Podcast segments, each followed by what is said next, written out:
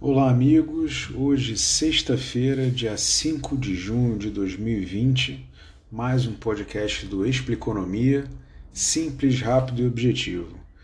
E vamos à Bolsa de Valores. Hoje, sextou na Bolsa de Valores, é, que fechou em alta expressiva aí ao longo dessa semana, é, caminhando hoje aí para um fechamento aí na casa dos 95 mil pontos. E tudo isso se deve às expectativas positivas dos mercados aí em relação ao futuro da economia mundial e o consequente apetite, apetite ao risco. Né? Estimativas do mercado eram que 7,5 milhões de americanos ficassem desempregados, quando na verdade o que se concretizou, concretizou foi a criação de 2 milhões e meio de empregos. E isso fez a bolsa americana disparar criou uma expectativa positiva aí nos investidores de que a recuperação seja muito mais rápida que o previsto. E queria ressaltar também o papel que os bancos centrais estão desempenhando ao estimular a economia e a expectativa também que o Banco Central norte-americano solte mais um pacote de um trilhão de dólares. É, vale ressaltar que na nossa bolsa brasileira, né, que teve a saída aí, é, acumulada né, ao longo de 2020 de 76,8 bilhões de reais de capital estrangeiro né, que saiu da Bolsa. E a entrada de novos CPFs, é, o aumento de mais de 30% sobre 2019, e 2019 já tinha sido um recorde. E qual é a, a, a o que está por trás disso? Né? Na verdade, o capital estrangeiro tirou recurso daqui da Bolsa, é, os papéis trocam de mão, vão parar nas mãos das pessoas físicas, é, e trocando de mão com a subida da bolsa, o lucro fica nos CPFs ao invés dos investidores estrangeiros. Embora é, a alta da bolsa seja um dado muito positivo, é, mostrando a expectativa futura aí dos investidores em relação à economia, é, vale ressaltar o que está acontecendo na economia real. Maio teve um recorde aí é, de pedidos de concordata e falência das empresas no Brasil. Mas, é, é, de um lado, temos a expectativa de que é, a economia se recupere mais rápido, de outro, temos um dado concreto de que tivemos um recorde é, no pedido de falência. Enfim, mercado se ajustando aí a uma nova realidade mais complicada, porém, é, a expectativa, de novo, que foi demonstrada na Bolsa, nas empresas maiores, é de que haja uma recuperação da economia mais rápida. E isso se traduz também no risco país, né, que está em queda, caiu mais de 10% e já está abaixo dos 200 pontos. Isso também é um ciclo, causa um ciclo vicioso aí de aumento do, do, do apetite do investidor pelo risco. E esse aumento do apetite do investidor é, se traduz é, numa bolsa maior, e numa perspectiva de economia mais sólida no futuro, e isso tudo se traduz no risco de queda. Então um acaba que retroalimenta o outro. E o dólar? O dólar operando aí na casa dos R$ 4,98 hoje, queda também expressiva aí ao longo da semana. É, a gente quase bateu R$ reais não faz muito tempo. E acho que pode mandar o recado para o Paulo Guedes de que vai ter Disney de novo, né? É, queria ressaltar que o dólar um pouco mais alto pode nos ajudar a impulsionar a retomada da economia, não só pelo lado das exportações, mas principalmente pela atração de investimentos aqui no país. É, o real foi uma das moedas que mais se desvalorizou perante o dólar nesse cenário de pandemia, é, e entretanto, com a normalização da, da situação, bancos começam a recomendar a aposta numa maior valorização do real perante o dólar a dica aí para quem opera, a opera moeda e é, essa, essa, previsão está se concretizando, né? A gente chegou quase a 100 reais, como eu falei, e, e hoje a gente já está abaixo de 5 aí na casa dos, dos 4,98. Lembrando que as vendas das reservas que, que foram feitas aí ao longo desse período para controlar essa volatilidade do dólar gerou é, um lucro de 500 bilhões de reais que foi revertido para a União, que significa basicamente aí meia reforma da Previdência em lucro só com a venda das reservas e essa flutuação do dólar. Falando aqui é, de alguns é, dados de previsão da economia, é, o IPCA, que mede a inflação, é previsto para fechar o ano aí na casa de 1,5%, para 2021 3,1, 2022 e 2023 3,5. O PIB, é, o mercado prevê que ele vai cair esse ano cerca de 6%, quando na verdade o governo prevê que ele vai cair 4,7%. É um gap bem significativo. Uh, a Selic está sendo prevista para o final do ano em 2,25, é uma queda também expressiva.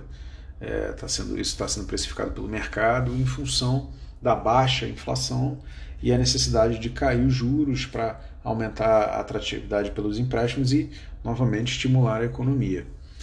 Mas é, os mercados, como eu falei, já estão dando sinais de melhora em função do, do relaxamento das medidas de distanciamento social, reabertura das economias, injeção de, de, de capital aí dos, dos, dos bancos centrais, enfim, uma vacina que deve chegar em breve, um, um, um tratamento mais eficaz. Então, assim, já, já estamos trabalhando com o cenário pós-pandemia, né? Falando aqui rapidamente do volume é, de exportações aqui do, do Brasil, o volume exportado cresceu 5,6%, com recordes históricos aí de embarque de itens como petróleo, açúcar, farelo de soja e carne bovina.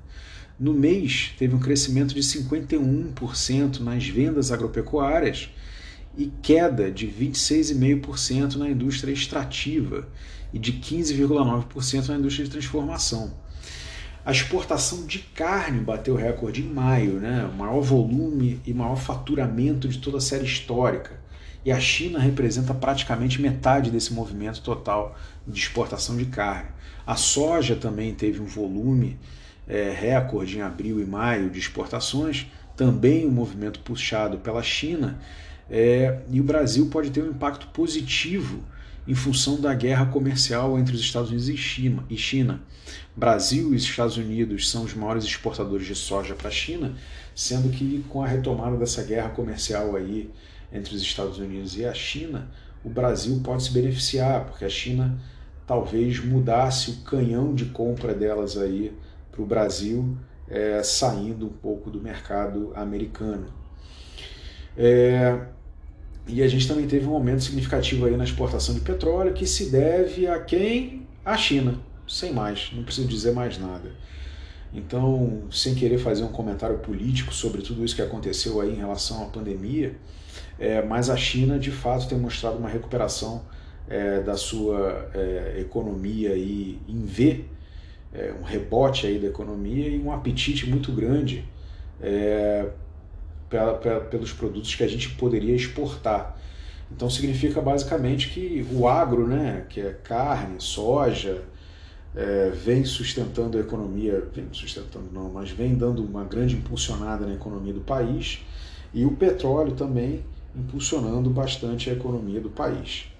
E a gente que tinha ficado um tempo aí sem falar na guerra comercial entre os Estados Unidos e China, o assunto voltou à pauta. Né? O Trump subiu bastante o tom no discurso, é, literalmente no discurso da sexta-feira, aí, do dia 29 de maio, ele anunciou o rompimento com a OMS, alegando protecionismo da, da organização ao encobrir atos chineses que teriam ceifado a vida de mais 100 mil americanos em decorrência aí do coronavírus. É, e aí o mercado já criou a expectativa de que o acordo comercial entre Estados Unidos e China não seja cumprido. Volto a falar que Estados Unidos é um grande exportador de produtos para a China, e aí esse acordo comercial entre eles melando cria uma oportunidade aí para o Brasil, mas também tem impactos na relação entre Brasil e Estados Unidos, enfim, tem, tem muita coisa para acontecer. É o que eu sempre falei, é briga de cachorro grande. É, mas eu não, não posso deixar de ressaltar aqui que nessa briga de cachorro grande, Japão também já iniciou um plano de estímulos para que as empresas japonesas saiam da China e retornem aí é, a operar no Japão, a fabricar no Japão. Estados Unidos também está fazendo a mesma coisa e outros países ao redor do mundo também estão estimulando isso. Então, bastante coisa acontecendo. É, e no meio desse cenário, o que, que a gente tem? São os protestos nos Estados Unidos sobre a morte do George Floyd, é, o aumento da tensão racial e a preocupação dos mercados em relação ao uso da Guarda Nacional aí, com toque de recolher, enfim, a disrupção é, em tudo que está acontecendo nos Estados Unidos. É, os protestos já se espalharam pelo mundo e vimos isso é, em Paris ao longo da semana, São Paulo e Rio no final de semana. É, isso tem criado um pouco de tensão aí sobre o que pode acontecer. Mas, é, como a gente vê as bolsas explodindo aí ao redor do mundo, parece que o investidor deixou um pouco de lado essa preocupação e está muito mais com viés otimista. Falando aqui em relação ao Brasil, falando em relação às medidas de combate à pandemia, é, as medidas que têm impacto fiscal direto já somam aproximadamente 350 bilhões de reais. Isso inclui aí as políticas para preservar emprego, é, apoio financeiro ao cidadão desempregado, apoio financeiro a estados e municípios, é, 350 bilhões de reais e essas medidas ainda podem ser é, expandidas, né? O Corona Voucher pode durar aí mais dois meses. Enfim, está custando muito isso ao país, tem impacto fiscal direto. É, só a título de comparação, com a, com a reforma da Previdência, a gente economizou aí 850 bilhões ao longo de 10 anos e só para combater a pandemia a gente já está gastando mais de 350 bilhões e ainda vai ter aí a expansão desse número é, conforme o tempo passa e conforme o governo for concedendo é, mais meses de Corona Voucher. Falando em Corona Voucher, é, saiu uma notícia no Valor Econômico que praticamente um terço das famílias de classe A e B é, possuem pelo menos um integrante dessa família recebendo Corona Voucher. Pessoas que, é, que de alguma forma burlaram aí o cadastro do programa, que é uma fraude.